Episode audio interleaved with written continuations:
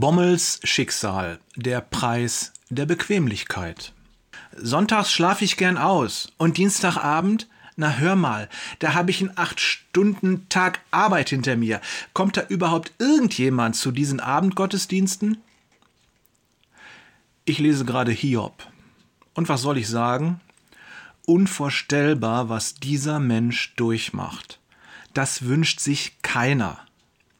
Wie ich an seiner Stelle reagieren würde, möchte ich mir nicht vorstellen. Aber eins weiß ich, ohne Gott, ohne eine gute Beziehung zu ihm sind wir verloren.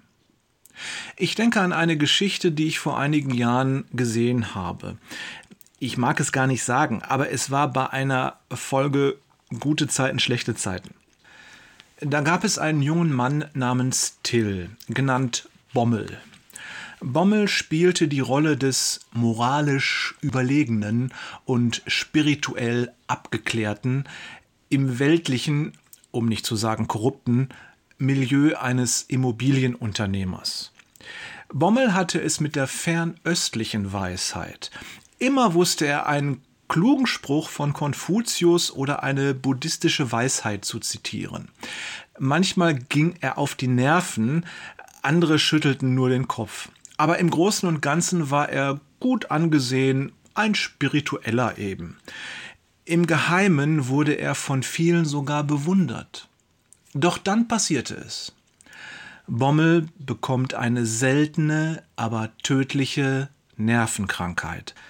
Eines Tages, er ist allein in seinem Bauwagen, haut es ihn um. Er stürzt hin und kann sich nicht mehr bewegen und keiner merkt es.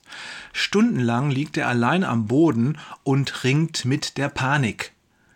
Endlich kommt ein Freund und findet ihn. Warum erzähle ich diese Geschichte?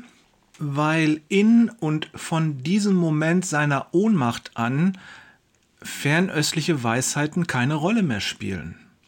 In der Zeit, als er am Boden lag, gab es keine Sprüche. Und auch danach war kein Trost mehr in diesen Ersatzgöttern zu finden. Die Geschichte endet kurz darauf und Bommel verschwindet durch Selbstmord aus der Serie. Und Konfuzius gleich mit.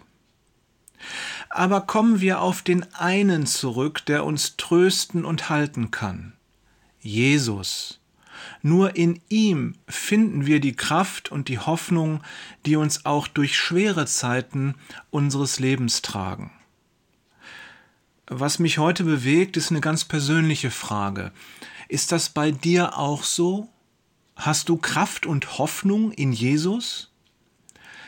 Mir fällt auf, manche unserer Geschwister kommen sonntags nicht zum Gottesdienst. Das ist bedauerlich.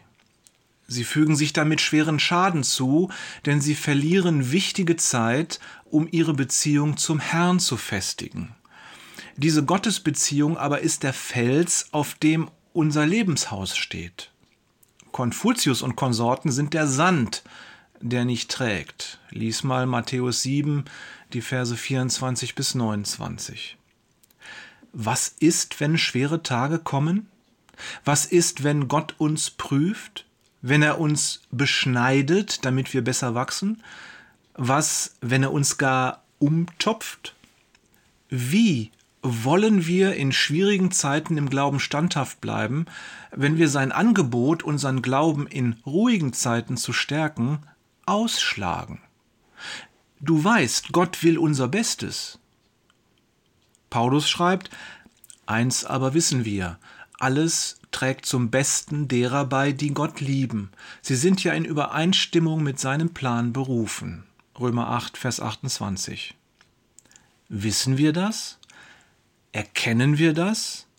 Denn vor dem Erkennen kommt das Wissen, das Kennen.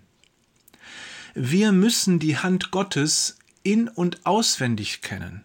Sie muss uns vertraut sein, damit wir sie in schweren Zeiten wiedererkennen und Kraft und Hoffnung aus ihr schöpfen durch das Wissen, der Herr ist mit mir.